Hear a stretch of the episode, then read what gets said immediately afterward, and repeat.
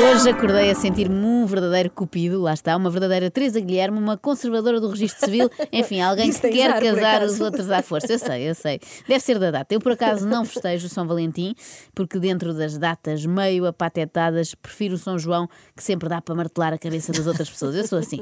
Por um lado, sou pouco romântica, e por outro, forreta, não é? Não gosto de pagar 70 euros por uns bifinhos ou champignon só porque o arroz foi informado num molde de coração, não é? Que é o que acontece hoje em muitos restaurantes. É. Mas como eu gosto de ver os outros felizes, apesar de tudo, há pessoas que eu gostaria de ver desencalhadas muito em breve, ainda hoje, se possível. Acho que era bonito alguém iniciar hoje uma relação. O senhor que vamos ouvir a seguir é o último dos românticos portugueses. Eu conheci-o no início do ano, num programa de televisão, e fiquei logo apaixonada. Quer dizer, metaforicamente, não ao ponto de casar porque já com ele. casada, Sim, não dava, não dava, não posso ajudar.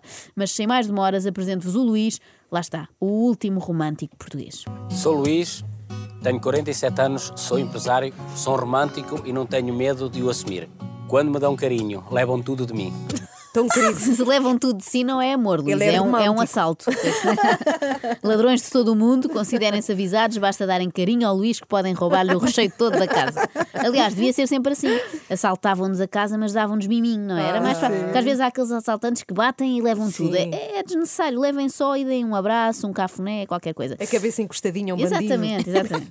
Mas o Luís tem um historial de relações um bocadinho complicado. As minhas antigas relações não correram lá muito bem. Por que será? Cheguei a encher uma discoteca cheia de rosas para pedir a minha namorada em casamento e ela disse-me que não. Oh, Provavelmente era alérgica, Luís. As, as flores têm disto, os pólenes são tramados. Por outro lado, se eu tivesse um pretendente capaz de encher uma discoteca, fosse do que fosse, acho que também me assustava. Eu fico de pé atrás, não sei quanto a vocês, mas com gente que investe demasiado no momento do pedido de casamento, não é? Eu já ouvi histórias de quem freta aviões, reserva a pista de gelo do Rockefeller Center ou manda fechar a Torre de Londres só para pedir a mão da sua amada. Isto é gente que acha que tem de convencer a mulher a dar o nó muito depressa antes que ela se arrependa. Eu suspeito disto, eu fico sempre. No há ali calor, qualquer coisa, no calor sim. do momento. Há ali qualquer coisa que eles estão a esconder. É gente com cadastro ou com culpas no cartório capaz de investir mais na cerimónia do pedido do que depois no casamento Claro. propriamente dito. Comprar 8.273 rosas para encher a tal discoteca é um bocadinho estúpido. É dinheiro que fará falta mais tarde para uma cascata de camarão no copo d'água.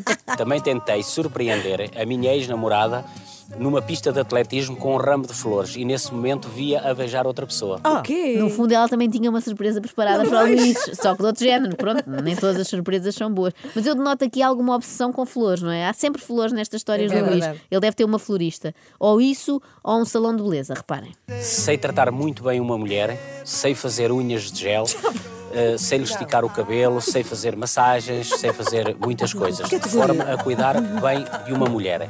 Bem, isto não é um marido, isto é um Bem. cardápio de serviços de um centro de estética. Mais depressa o Luís é contactado por uma senhora que precisa de arranjar o cabelo para ir a um casamento do que por uma senhora que queira efetivamente casar com ele. É meio assustador esta coisa do sei tratar de uma mulher, não é? Parece É, que está é a falar de um animal de estimação. É verdade. Uma mulher para mim é muito importante. Adoro cozinhar, cuidar do aspecto físico delas Luís parece manter com as mulheres a mesma relação que o meu filho tem com os seus peluches. Leva-os a passear, penteia-os, dá-lhes papinha. O Luís tem esta obsessão de pôr as mulheres bonitas, não é? Dá a ideia que, mesmo que seja contra a vontade, ele vai maquilhar a esposa todas as manhãs. Em vez de lhe dizer anda cá para eu te dar um beijo, vai dizer anda cá para eu te pôr um blush, um gloss, mesmo que ela não queira. Luís, se aceitar um conselho, aqui fica o meu: uma mulher só quer que lhe dê amor, que ponha a sua loicinha na máquina e que não a chateie. É muito por aí. Quero presentear a mulher compatível comigo com um ramo de flores. Será que vai ser esta? Não, homem, deixe disso, esqueça as flores. Essa opção não o leva a lado nenhum. Já deu mau resultado no passado. Tenta outra coisa, uma coisa diferente agora. Sei lá, uns chocolates. Podem enviar para a rádio, por exemplo. Temos aqui a Ana Galvão, está disponível para amar. e eu sinto que podiam dar-se bem, não é? É, Olha, é um homem que sabe fazer tudo, sabe Unhas fazer, de gel. trata de cabelo, cozinha. Eu acho que é, é o par perfeito. Ana Se a Ana não gostar dos chocolates, como eu, também não Mas se estraga. Passava a vir bonita para esta Não estação é? de rádio. Unhas impecável todas as manhãs. Ai, ai, Pensa Joana nisso. Marques, a casamenteira. Acorde com a Joana, a Ana e a Carla. Às três da manhã. Na Renascença.